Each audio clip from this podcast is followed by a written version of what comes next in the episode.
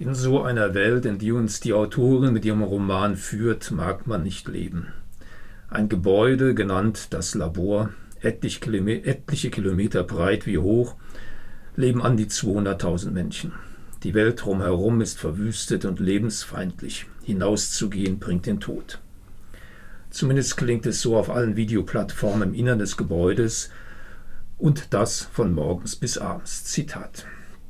Die Misere begann schleichend. 45 Milliarden Menschen bevölkerten Schulter an Schulter unseren da niederliegenden Globus. Tagsüber hingen alle mit Nase und Mund in Fressrennen.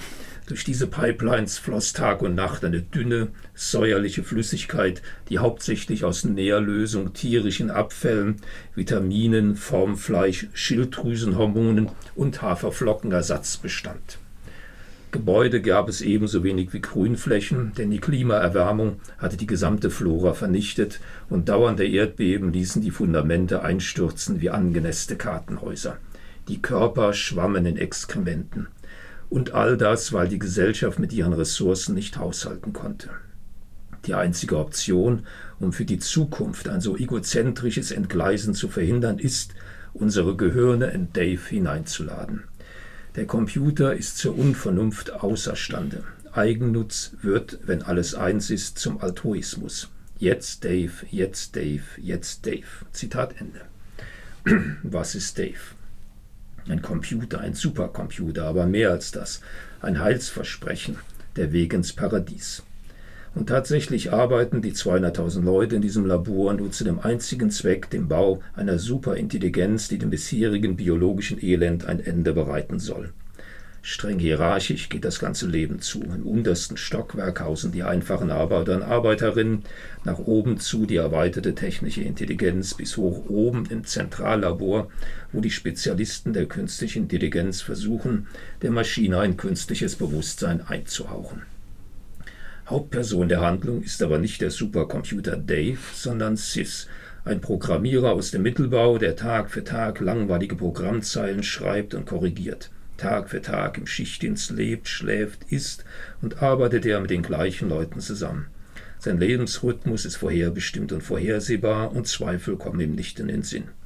Dann und wann trifft er zwar Leute, die durchaus Zweifel am System haben, diesen begegnet er jedoch mit Unverständnis. Dieses tägliche Einerlei wird dann aber jäh unterbrochen. Der Supercomputer läuft heiß. Schlagartig steigen in den riesigen Serverfarmen die Temperaturwerte durch die Decke. Die Katastrophe kann im letzten Moment verhindert werden, aber seitdem ist nichts mehr wie vorher. Die Fehlersuche bringt Erstaunliches zutage. Während einer Simulation für eine Kochsendung schaltet Dave die Kochplatten nicht mehr ab und mit den simulierten virtuellen rotglühenden Kochplatten kommt es zu einer kaskadierenden Arbeitsbelastung bei den tatsächlichen Prozessoren, Festplatten und Arbeitsspeichern. Pavel, der beste Freund von Sis, der einen tieferen Einblick in Daves Programmstruktur hat, entdeckt Bruchstücke eines Algorithmus, die das Desaster verursacht haben. Und er entdeckt, dass diese Programmzeilen absichtlich in den Code eingebaut wurden. Die Ereignisse überstürzen sich. Sys wird eines Nachts aus seiner Schlafkammer entführt. Es geht durch Gänge, geheimnisvolle Schächte. Als man ihm die Augenbinde wieder entfernt, erkennt er sofort, dass er im Zentrallabor ist, umgeben von den leitenden Programmierern des Dave-Projekts.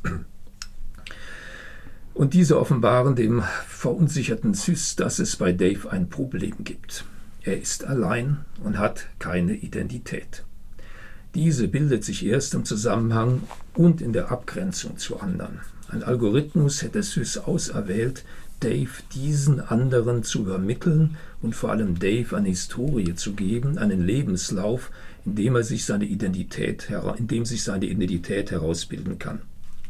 Sys einzige Aufgabe wäre es nun, seine Lebensgeschichte aufzuschreiben, die dann von den Programmierern Dave eingegeben werde. Sys Lebenssituation verbessert sich. Er bekommt ein Einzelzimmer und kann sich den Tagesablauf selbst bestimmen. Aber plötzlich tauchen mysteriöse Botschaften auf. Er solle sich auf Informationen nach einem Arthur Wittek machen. Süß bekommt heraus, dass Wittek ein Vorläufer von ihm war, dann aber spurlos verschwand. Die weitere Handlung führt zu einem Verschmelzungsprozess von Süß zu Wittek und umgekehrt, sodass die Leserin und der Leser selbst nicht mehr weiß, wer wer ist. Die Autorin gelingt es in dem Roman geschickt, mit den Fallstricken von falschen und richtigen Erinnerungen zu spielen. Syswiteks Erinnerungen verschmelzen und widersprechen sich immer wieder. Zudem weiß man bald nicht mehr, wo die Erinnerungen zeitlich zu verorten sind. Ereignisse finden statt, die eigentlich erst kommen sollen, und Vergangenes bildet auf einmal die Gegenwart. Neben den aktuellen Debatten über die Schwierigkeiten, sich richtig zu erinnern, erfährt der Leser und die Leserin auch noch einiges über die Debatten über künstliche Intelligenz und künstliches Bewusstsein. Und das alles eingebettet in einen spannenden Handlungsrahmen, der die gerade gewonnenen Erkenntnisse immer wieder in Frage stellt. Ein rundum gelungenes Buch, das für die an der Thematik interessierte Leserschaft überraschende Einblicke gewährt und dazu noch in einem lesevergnüglichen Stil geschrieben ist. Ich habe vorgestellt von Raffaela Edelbauer den Roman Dave.